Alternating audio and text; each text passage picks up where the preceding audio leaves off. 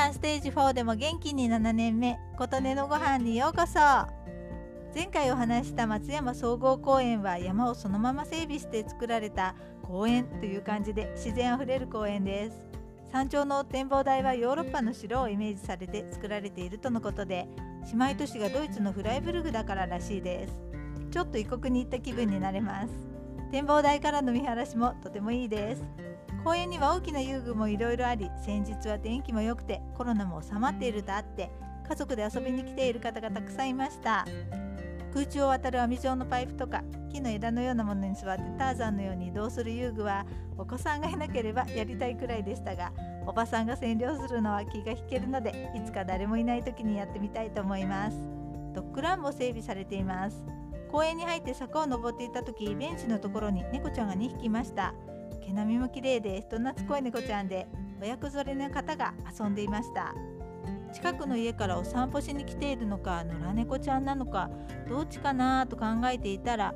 帰り際に看板を見つけました。こちらで猫に餌をあげないでください。餌をあげる場所はこちらですというような内容で4カ所ほどの場所が地図で示されていました。近隣の方が迷惑されているとのことでした。餌をあげる場所は公園内にあり猫ちゃんたちが公園の外に出ていかないように配慮されているんだなぁと思いました。その優しい対応になんだか心が温かくなりました。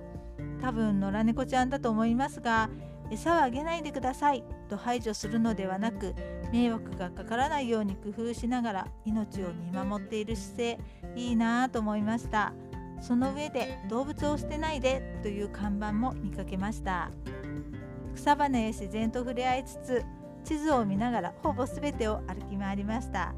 楓の谷というところをずっと進むと一旦道路に出て細い道が杏の里というところに続いているのが地図に書かれていてせっかくだからその道も歩いてみようと思い行ってみました。道路から入る道は分かりにくいものの階段があり客谷古墳群という古墳があります。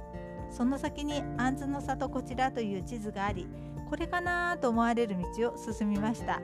この道がまた以前岩子山へ行こうと思って丸山を下ってしまった時のような獣道と化していました。